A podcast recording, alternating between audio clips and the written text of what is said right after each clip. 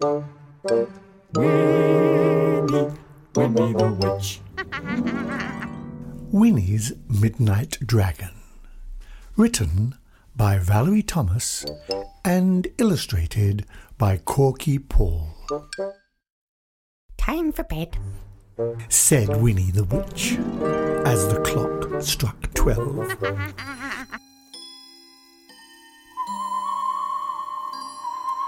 Witches always go to bed at midnight. Oh, oh, um, eleven, twelve. No wonder I'm tired. Oh, Winnie turned off the lights and went upstairs. oh, She brushed her teeth, washed her face, oh, put on her nightie, and climbed into pom. In two minutes, she was snoring.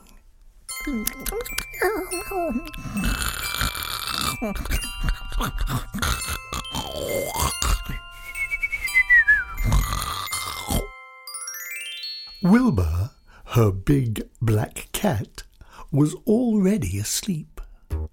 He was curled up in his basket, dreaming. Two minutes later, Wilbur woke up. He could hear a funny noise in the garden.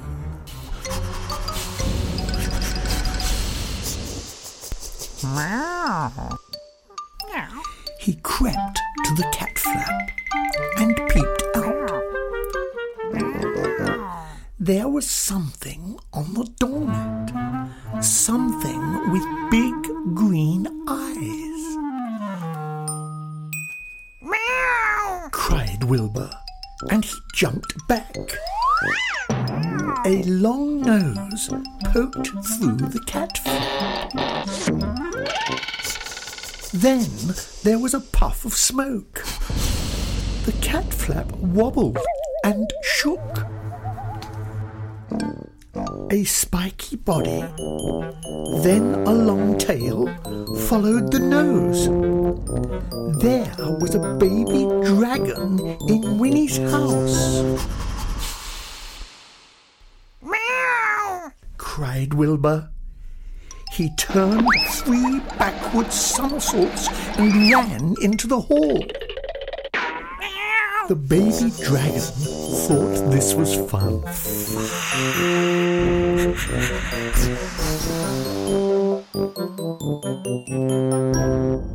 He ran after Wilbur.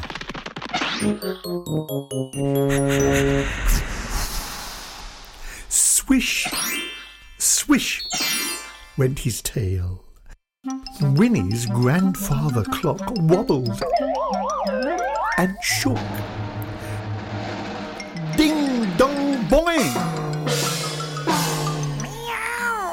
Cried Wilbur, and he raced upstairs.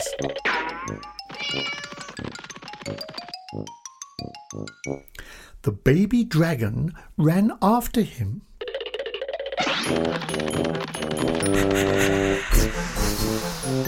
Swish, swish went his tail. Winnie's suit of armour wobbled and shook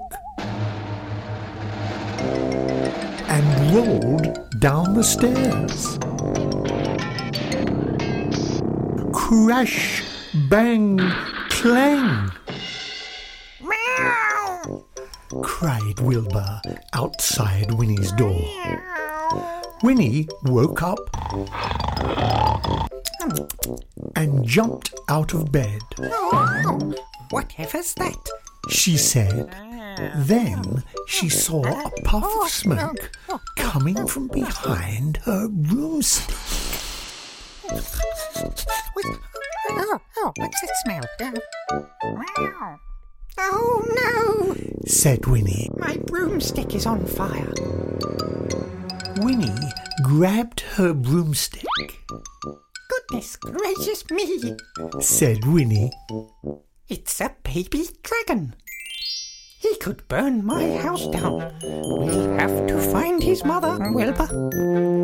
Oh, oh, isn't he lovely? Oh, oh, we must find his mother. Yes. Oh, where's your mother, little dragon? Winnie asked. Boo! Cried the baby dragon. Oh dear, poor little thing. A cloud of smoke came out of his nose. Don't worry. Puff! Oh, Puff! oh, Then Winnie had an idea. ha ha. She waved her magic wand three times One, two, three. and shouted, Abracadabra.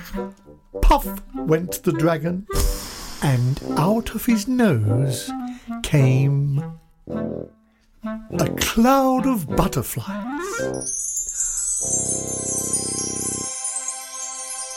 Puff, puff, puff went the baby dragon, who was very surprised. There were butterflies everywhere. Oh, how lovely. Wilbur loved chasing butterflies. Oh, oh, be careful, Wilbur. The baby dragon loved chasing anything. No, no. Smash oh, went Winnie's best bowl. Oh, you naughty dragon. Splash went the vase of flowers. My ornaments. Oh, no. Crash went the table, Oh, that wasn't such a good idea. said Winnie.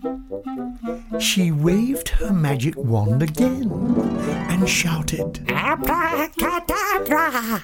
Out of the dragon's nose came nothing, Good. said Winnie.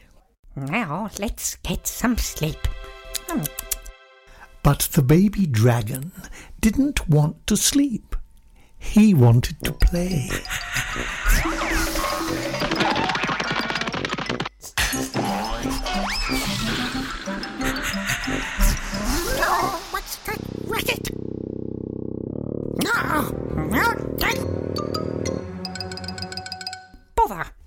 said Winnie. We'd better find your mother right now. She ah. got a torch and went out onto the roof. Come on, Wilbur. Yoo-hoo! She called. Oh, It was quiet and dark on the roof. yoo-hoo! Winnie called again and waved her torch. Oh, I can't see a thing. Suddenly, there was a flash of fire. Ah! Oh, oh, oh, what was that? Oh, oh, oh, mind me, roof! and the sound of great wings. Oh, oh, be careful, Wilbur! Meow! Oh, oh. The baby dragon jumped up and down.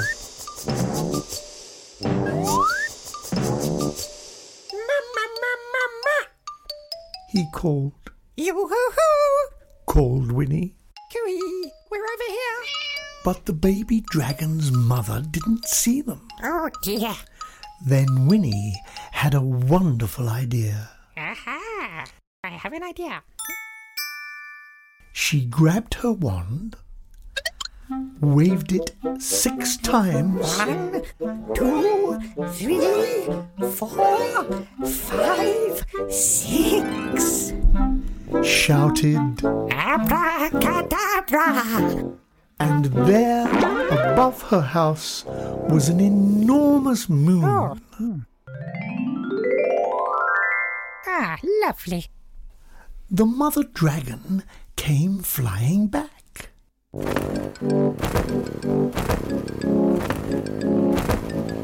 She swooped down and scooped up her baby.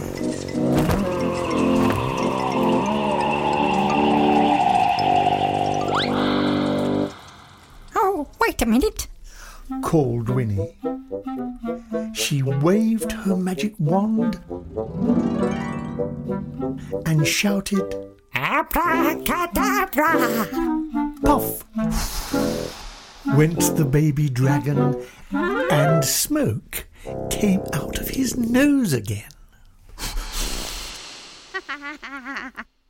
The two dragons flew high into the sky and disappeared. Bye bye. Winnie waved her wand, shouted, Abracadabra. and the enormous moon went out.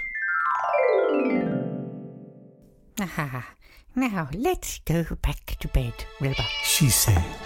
Come along. Winnie climbed into bed and shut her eyes. In half a minute, she was snoring. Wilbur was already asleep in his basket. Just then, the sun rose. The night was over. But Winnie the Witch and Wilbur were fast asleep.